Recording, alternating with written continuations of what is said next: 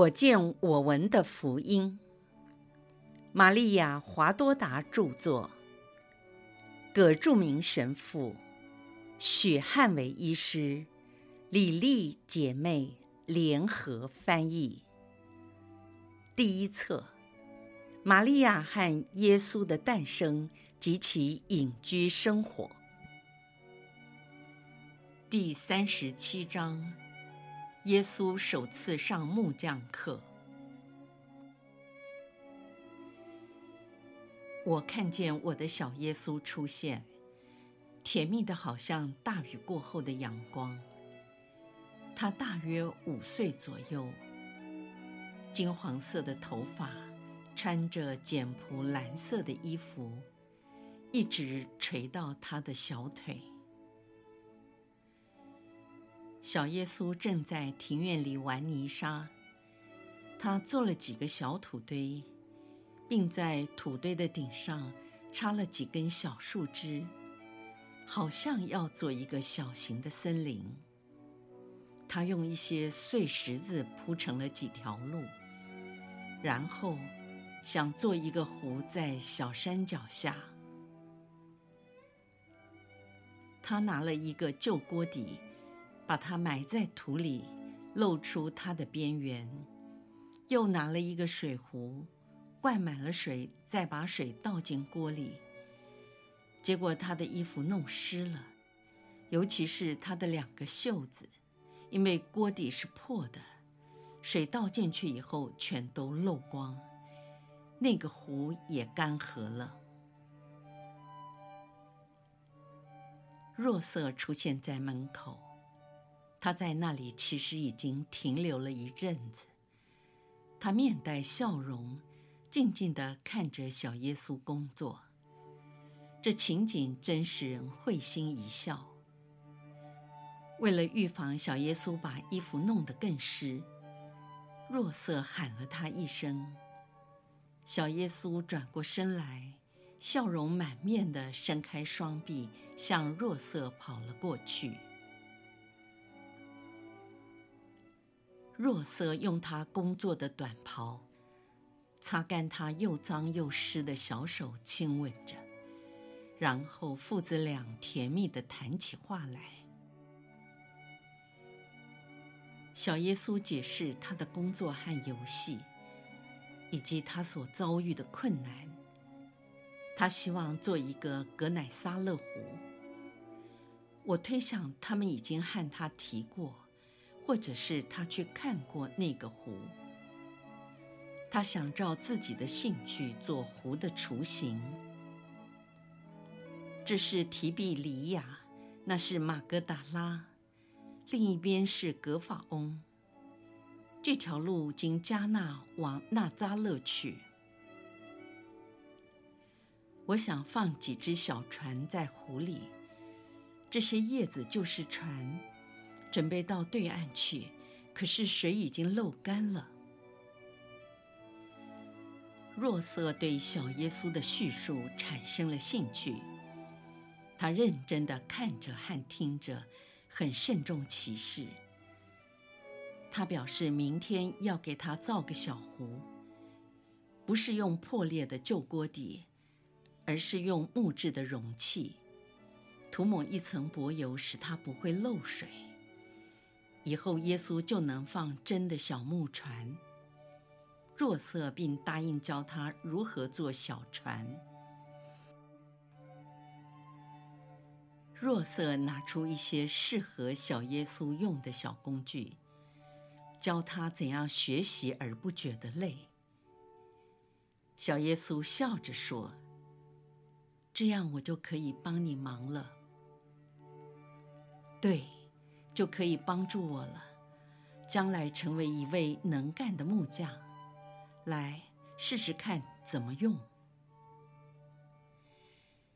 他们走进工作坊，若瑟拿出一把小锤子，一把小锯子，几根很小的螺丝起子，一只适合小孩子用的刨子。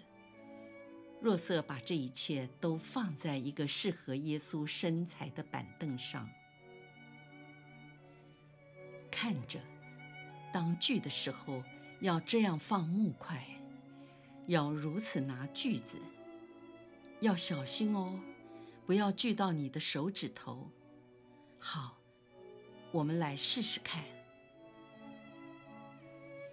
实习课开始了，小耶稣红着脸，紧闭着他的双唇，小心地锯着木板，使劲地刨着，虽然不很平均。小耶稣认为很不错，若瑟也赞许他，并教导他要以爱和忍耐来完成工作。玛利亚从外面回来。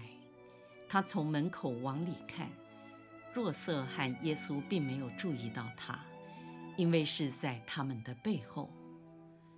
母亲微笑地欣赏着耶稣努力地使用刨子，和若瑟亲切地教导着孩子。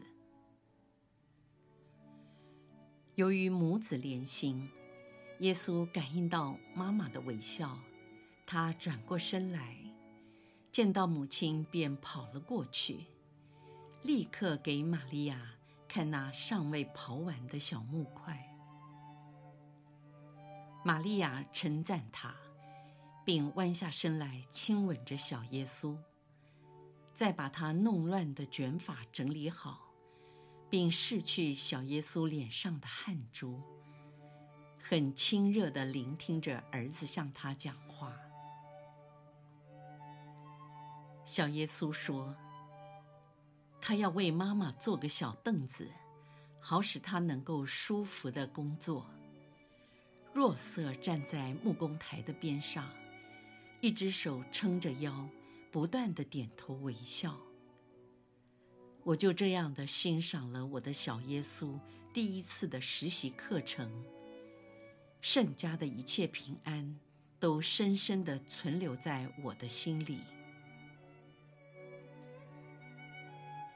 耶稣说：“我亲爱的灵魂华多达，我以小时候在我贫穷的家中，却洋溢着幸福和喜乐的神事来安慰你，因为我的童年是在两位最伟大的圣人的爱中度过的。”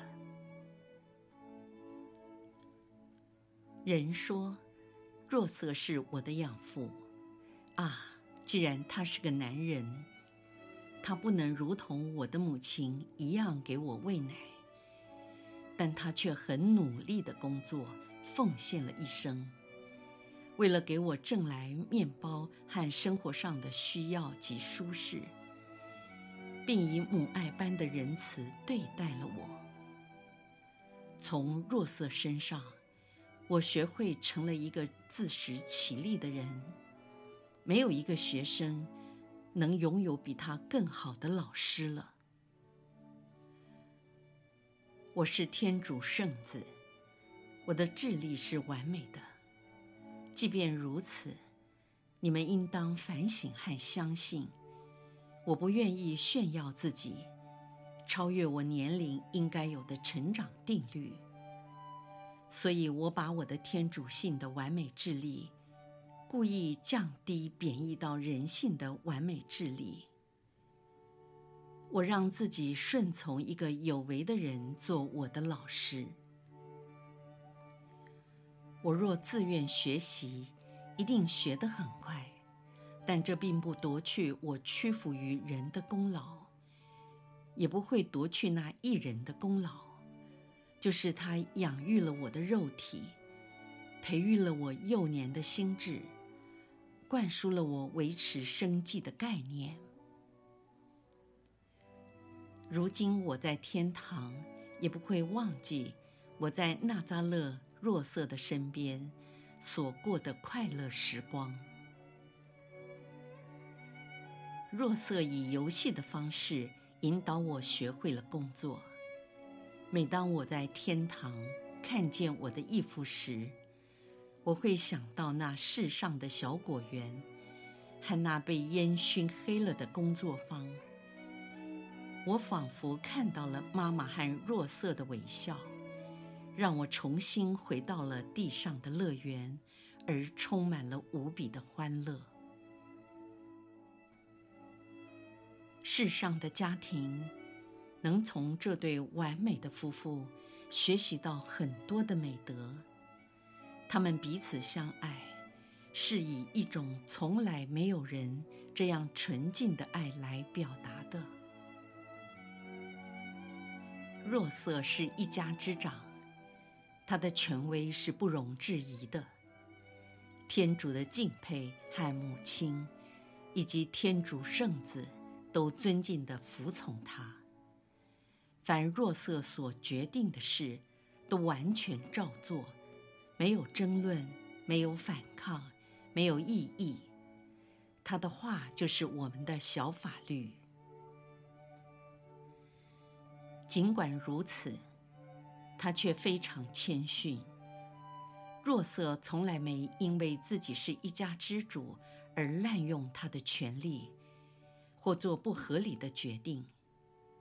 他的敬佩是他甘飴的顾问，还有玛利亚在他深度的谦逊之中。把自己看作是他敬佩的婢女。若瑟从他充满圣宠的敬佩身上汲取智慧，来做他自己的光明，和在一切事上的领导者。而我就像被培育的花朵，受到两棵茁壮的大树荫庇，两股交织在我身上的热爱。保护和扶持着我。在我童年和隐居的时期，及我尚未和世界接触之前，我并没有后悔离开了天堂。天主父和天主圣神并没有缺席，因为玛利亚是充满着他们的爱，天使们也居住在他们的家中。因为没有任何事物能使他们远离那个居所。我要说，若瑟天使般的灵魂，就像是一位化身的天使，取得了人性一样。他不受肉体的困扰，全心为天主和他的事工而努力。他爱耶稣。如同天使爱天主一样，若瑟的眼神是多么的宁静和纯洁，如同一颗星辰所散发的光辉，完全没有世界情欲的混杂。它就是我们的平安和力量。许多人以为，当这位护守我们家的圣人逝世的时候，我的人性没有难过，因为我就是天主。我已知道若瑟离世后的幸福状况，因此我们没有为他的死亡而悲伤，因为他将在林伯域停留很短暂的时间，天堂的门将会为他而打开。可是，在人性方面，我在这空洞的屋子里，因为失去了弱色可爱的临在，我也流下了眼泪。我曾为死去的朋友哭过，难道不该为我的这位圣人义父而伤心吗？当我还是幼童的时候，经常睡在他的怀中，何况我曾经在这么多年的时间中。从他身上领受了那么多的爱。最后，我愿意你们做父母的注意，若瑟是如何使我成为一个能干的工人，虽然他没有学过教学法。当我年纪够大，能够使用工具时，他没有让我闲着无所事事，他要我开始工作。并透过我对玛利亚的爱，促使我工作，要我为母亲做些有用的东西。这就是他如何灌输了我及每一个做儿女的对母亲该有的尊敬。如此，未来木匠的教育是基于这种尊敬和爱。现代人很少教育孩子们要热爱工作。为了取悦于孩子们，父母的家庭伦理在哪里？如今的孩子是家庭中的霸王，他们成长之后，对父母心硬、无情，甚至于施暴。孩子把父母看作是他们的仆人和奴隶。他们不爱父母，也不被父母所爱。当你们让自己的孩子成为任性和蛮横的人，你们更以可耻而漠不关心的态度去摆脱他们。唉，二十世纪的父母啊，你们的孩子已经不属于你们了，却属于其他的人。如果你们是富有的人家，或者环境过得去，就把孩子托给奶妈、家教或贵族学校等等。假如你们是穷人家，孩子便属于他们的同伴，或是学校，成为路边的野孩子了。你们做父母的，只是生了他们而已。只注意孩子身体的需要，但是一个小孩，并不只是身体，他还有思想、身心和灵魂。你们应当了解，没有人比你们做父母的更有责任培育他们的思想、身心和灵魂。家庭制度是需要的。没有一个学说理论或文明进化能摧毁这个真理，而不造成灾祸的。一个破碎的家庭，只能产生更堕落的男人和女人，将会遭遇更严重的毁灭。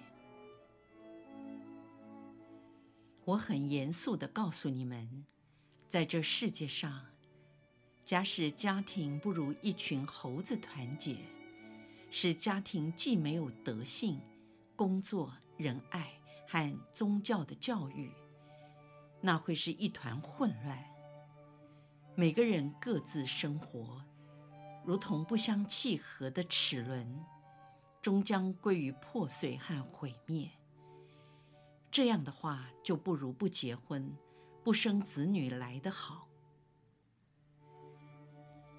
破碎的家庭啊，你们打破社会生活最神圣的制度，你们已经看见并承受它的后果。如果你们继续这样生活下去，可别抱怨这个世界将变成更可怕的地狱，一个吞噬家庭和国家怪兽的居所。如果你们要这样，就悉听尊便吧。